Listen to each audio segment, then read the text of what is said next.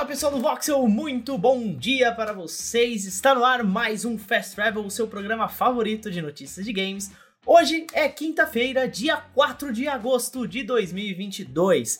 Então já se prepara, solta o like aí, se inscreva no canal se não for inscrito e bora para as notícias do dia.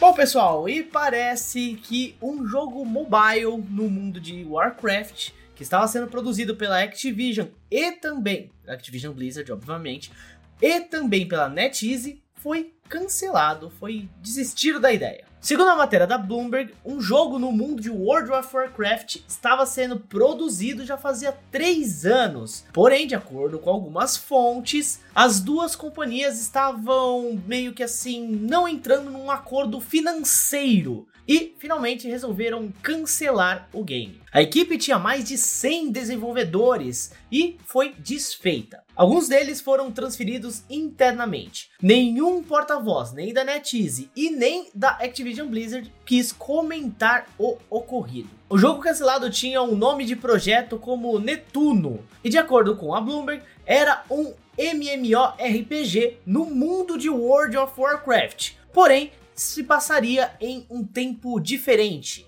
Bom, gente, é isso aí, um jogo mobile aí no mundo de World of Warcraft. O que, vocês acham? Vocês acham que ia ser legal, que ia fazer sucesso? Bom, comentem aqui, mas infelizmente parece que esse jogo não vai ver a luz do dia, né? É engraçado que a Activision Blizzard e a NetEase trabalharam juntos em Diablo Immortals e deu certo, né? Pelo menos vem dando certo.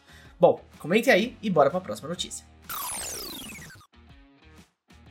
E olha só, Dead by Daylight está chegando novamente com um conteúdo especial de Resident Evil, dessa vez baseado no projeto W. Sim, meus amigos, o Wesker vem aí. A franquia Resident Evil já fez a aparição no jogo de terror multiplayer Dead by Daylight. Da vez passada foi com o Nemesis, né?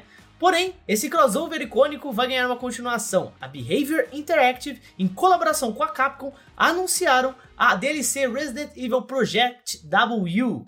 Nesse novo conteúdo adicional, poderemos jogar com Ada Wong, Albert Wesker e Rebecca Chambers. Porém, o novo crossover ainda não tem data de lançamento. Pois é, fiquem ligados aqui no Voxel para saber mais. É, minha gente, infelizmente não temos data ainda, porém, mal posso esperar para jogar mais uma vez com os vilões do Resident Evil. O primeiro conteúdo de Resident Evil foi bem legal, Dead by Daylight é um jogo de muito sucesso e vem conquistando muitos jogadores aí com o tempo. E vocês, jogam Dead by Daylight? Já jogaram? O que vocês acham do jogo? E a colaboração com Resident Evil? Comente aí e bora para a próxima notícia. Bom, minha gente, essa próxima notícia vai deixar alguns fãs de cabelo em pé.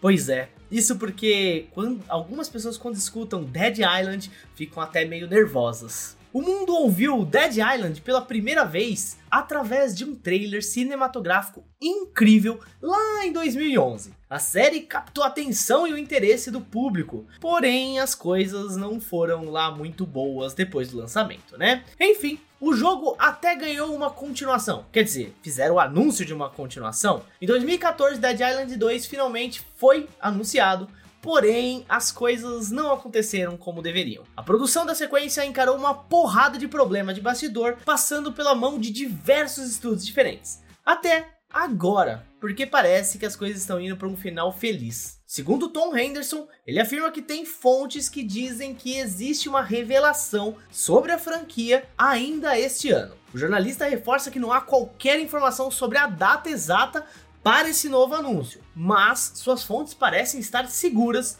de ver o jogo no evento da The Game Awards no final deste ano. No seu site, o Insider diz que Dead Island 2 vai ter foco na jogabilidade cooperativa com 5 ou 6 novos personagens sendo apresentados no game. Henderson também diz que várias fontes afirmam que o jogo está em estado decente de desenvolvimento, além de que a trama deve se desenrolar em diversos locais, como Hollywood e São Francisco, nos Estados Unidos. É, minha gente, e aí, será que agora vai? Porque Dead Island já decepcionou muita gente, né? Mas comentem aí se vocês curtem o game, o que, que vocês acharam e, é claro, relembrar aquele belíssimo trailer lá de 2011, né? É, foi complicado. Bom, gente, esse foi o nosso Fast Travel de hoje, quinta-feira, dia 4 de agosto de 2022. Muito obrigado a vocês que estão assistindo pelo YouTube e também a vocês que estão ouvindo pelo podcast Sidecast. Vocês podem me seguir nas redes sociais, arroba no Twitter e também no Instagram. Até a próxima. Tchau, tchau.